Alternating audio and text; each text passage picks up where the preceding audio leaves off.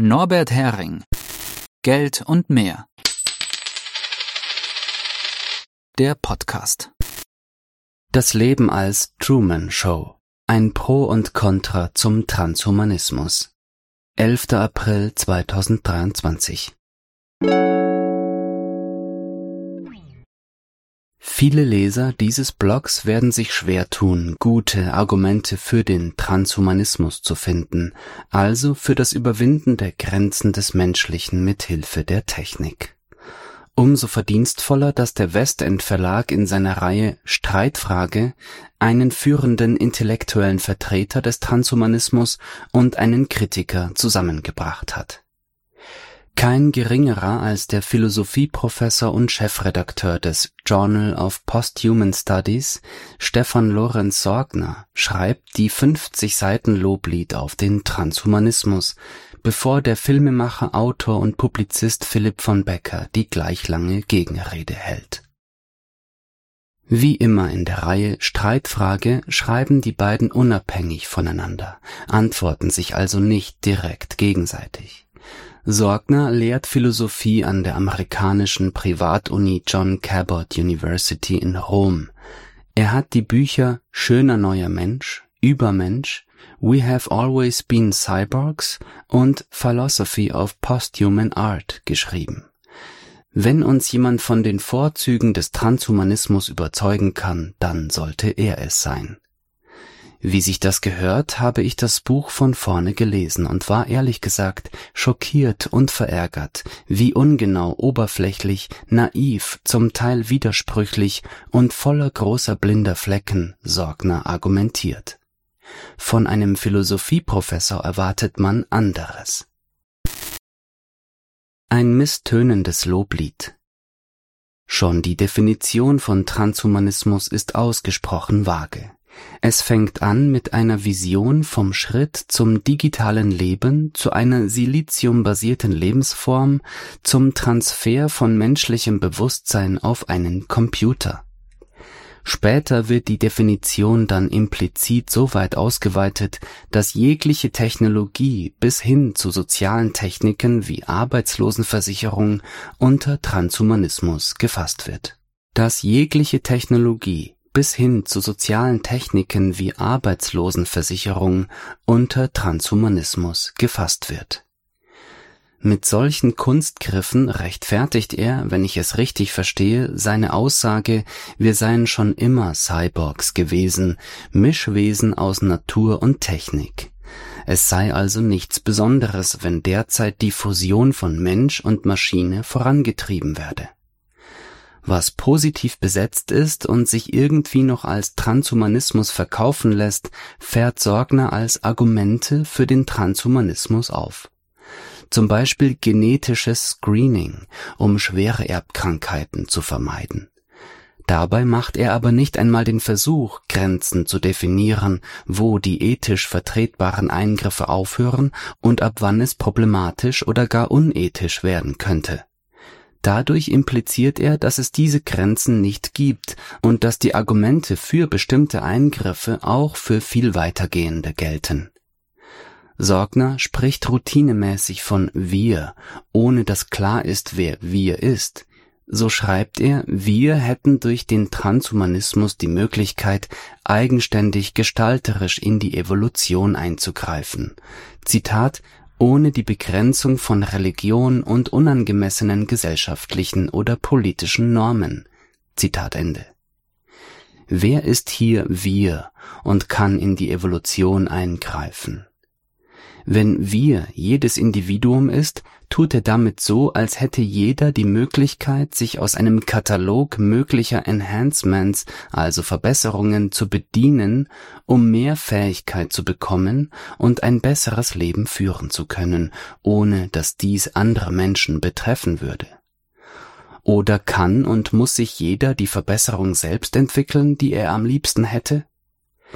Falls wir die Gesellschaft als Ganzes sein sollte, bleibt völlig im Dunkeln, wer entscheidet, welche gesellschaftlichen und politischen Normen unangemessen sind und welche transhumanistischen Eingriffe möglich oder gar gefördert werden sollten.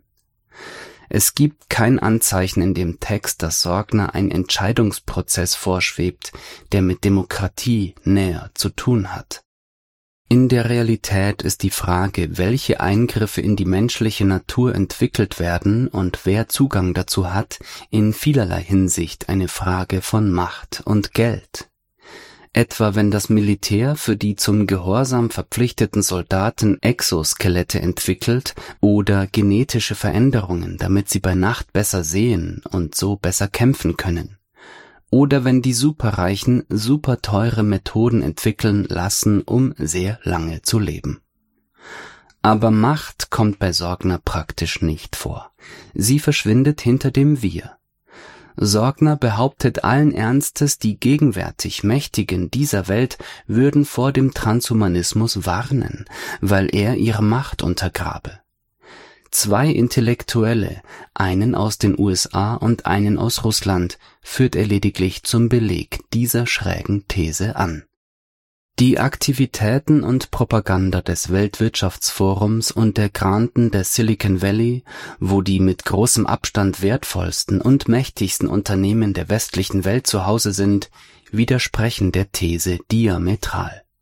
Von diesen wird der Transhumanismus nach Kräften beworben und vorangetrieben.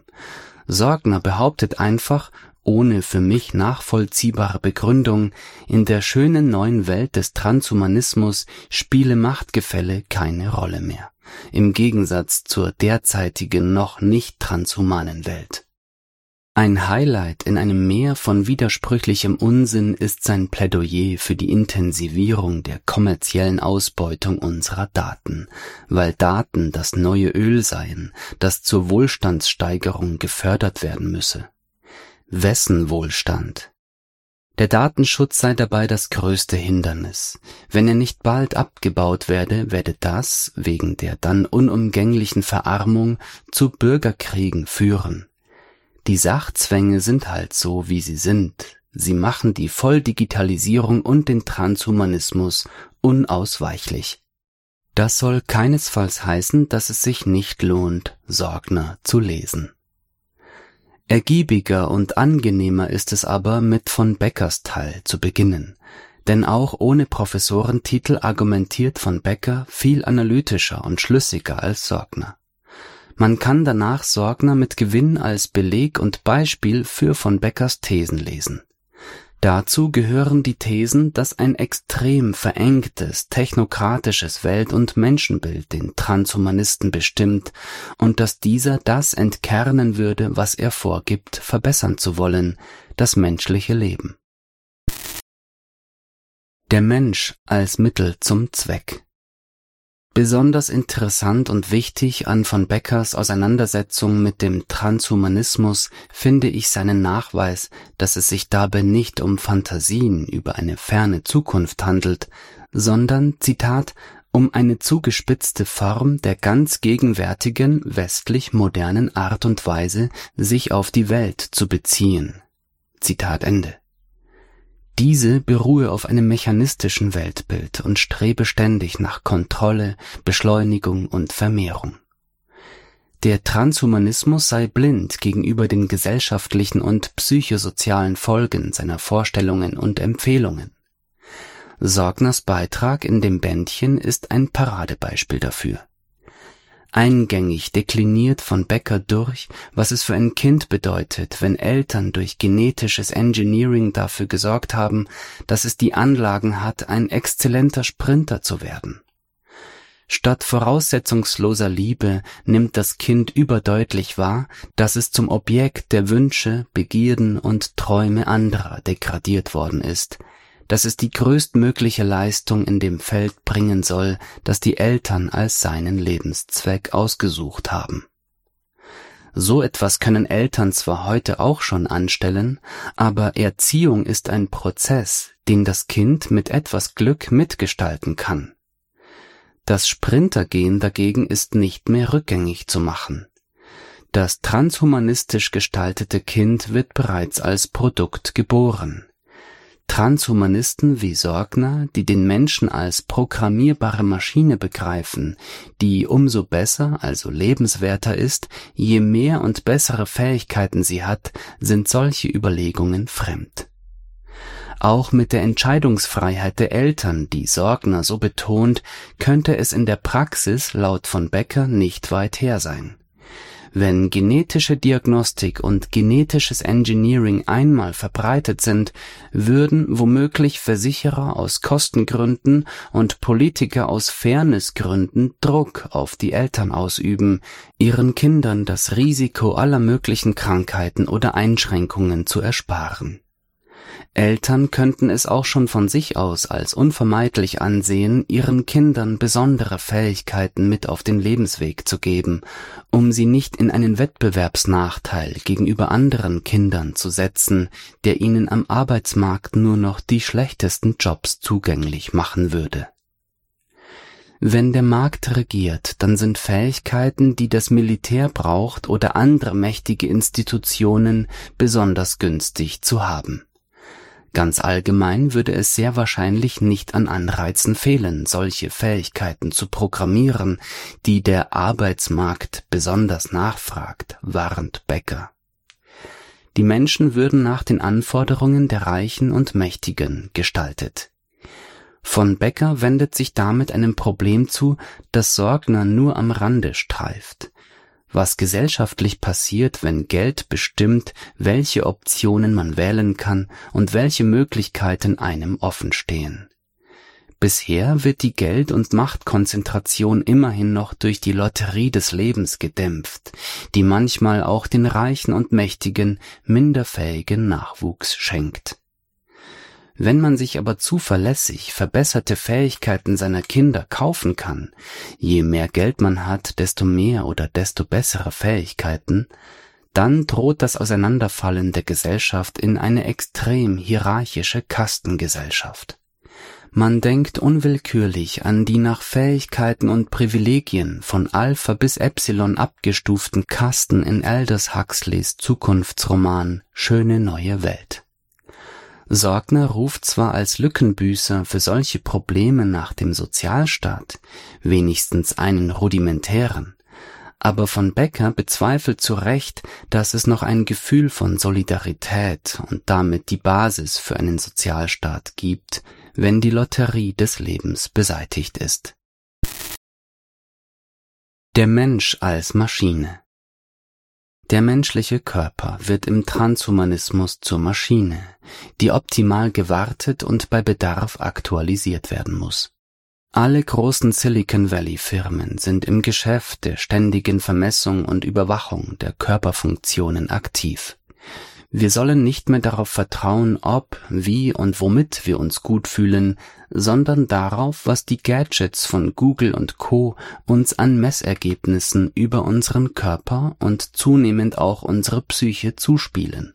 Und damit wir mit Engagement mitspielen, wird der Alltag in einen kontinuierlichen Wettbewerb mit anderen oder mit sich selbst umgewandelt, der ständig neue Aktivitätsziele vorgibt, wie von Becker das treffend formuliert.